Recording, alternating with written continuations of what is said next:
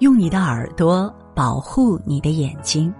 大家好，这里是听书三六九。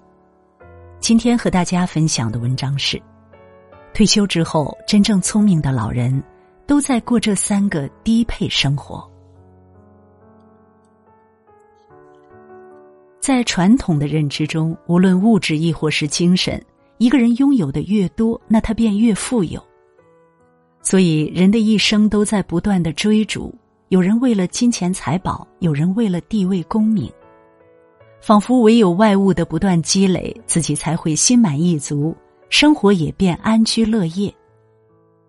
但冯梦龙在《警世通言》中曾言：“势不可使尽，福不可享尽，便宜不可占尽，聪明不可用尽。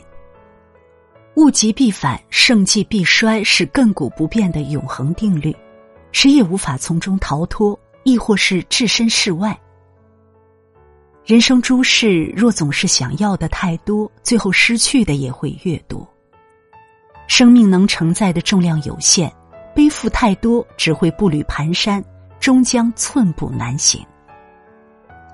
退休之后，真正聪明的老人都懂得抛下负重，轻装简行，过这三个低配生活。一。情绪低配，人的喜怒哀乐皆由情绪左右。如果不能控制情绪，那就会受制于情绪，被其所影响。有时候，一件微不足道的事情，自己原本不需要在意，却放在心中，久久不能摆脱。或许是别人无意间说了一些话，本来没有那么多深刻含义，自己却错误将其解读。在负面情绪的支配之下，身上的压力倍增，无形之中让自己活得无比艰苦。正如西塞罗所言：“任何情绪的波动都是对心灵的破坏，要么是缺乏理性，要么是蔑视理性，或者背叛理性。情绪就像一面镜子，你怎么对待情绪，情绪就怎么对待你，两者互为彼此镜中人。”你越暴力无常，他便越嚣张跋扈；你越平和宁静，他就只能偃旗息鼓。总是被怒气缠绕，就难以找到生活的乐趣所在；总是被闷气囚困，便无法排解心中积压已久的负能量。在无穷无尽的内耗之下，人生又怎会变得不苦闷？陶渊明几度步入仕途，都因看不惯官场生活而郁郁不得志。后来索性归隐田居，反而活得悠然自得。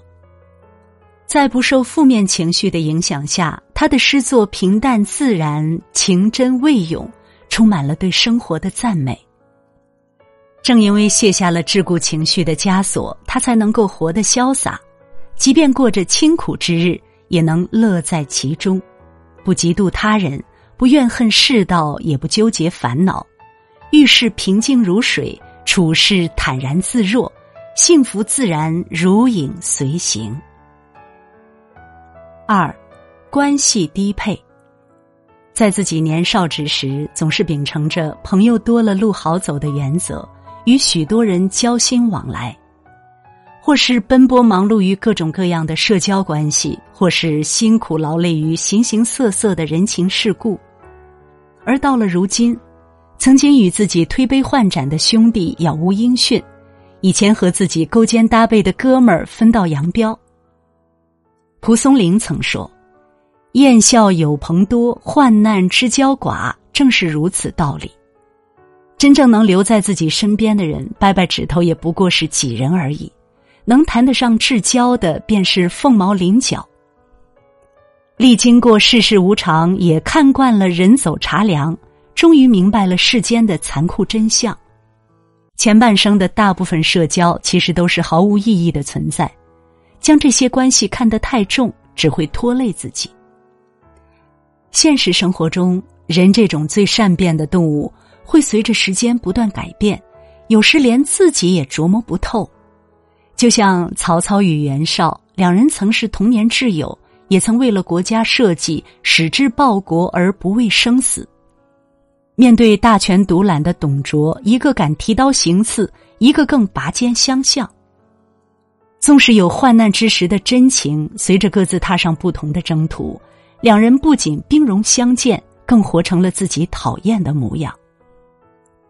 在复杂多变的社会和人性面前，太过信赖别人，也只会让自己独自承受风险和伤害。因为现实中锦上添花的人数不胜数，雪中送炭的人屈指可数。年纪大了，便要学会给自己的社交做减法，不必让所有人都出现在自己的生命中。三，欲望低配。每个人都向往更富足的生活，也都渴望过上无时无忧的日子，这是人之常情。尤其是当自己看到别人享受荣华富贵时，更是会有心向往之的想法。即便自己不缺少这样东西。也会因为其能给自己带来的虚荣感，勾起了内心的欲望。在自己未能参悟明白之时，常常被外物所牵绊，也曾在沉迷后感到疲惫。直到幡然醒悟之时，才发现自己真正需要很少，也褪去了青涩，开始变得成熟，也学会了割舍。正如庄子所言：“鹪鹩巢林不过一枝。”鼹鼠饮河不过满腹。人活着并不需要太多外物的加持，即便拥有无数宝藏，也最终化作尘埃虚无。在金庸的小说《连城诀》中，书中几乎所有人都为了一本连城剑诀苦争不休。因据传剑谱中藏有宝藏地图，江湖中无数人趋之若鹜。持有剑谱的梅念生更成为众矢之的，他的三个徒弟趁他受伤联手抢夺剑谱，又在得到剑谱后互相猜疑，几十年都不得安宁。人一辈子的时间很有限，当你将太多时间浪费在身外之物上，便会失去充盈灵魂的机会。若想活得轻松一些，便将欲望放置原地，让自己放空一下。物质低配不是像苦行僧一样生活，而是在满足基本的物质所需之后，把更多时间用来夯实内在。只有物质所扰，不为外人所忧，只寻觅属于自己的坦然人生，才能在岁月里活出真滋味。杨绛先生曾说：“我们曾如此渴望命运的波澜，到最后才发现。”人生最曼妙的风景，竟是内心的淡定与从容。真正的幸福，并不来自于外物的堆积，只在于心灵的富足。人生就是由简到繁，再由繁到简的过程。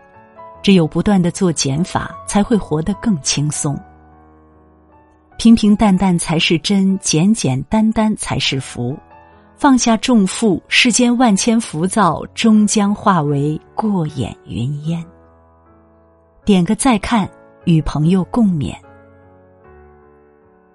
如果你喜欢听书，喜欢听书三六九，欢迎关注并转发，让我们相约听书三六九，用听书点亮你的人生。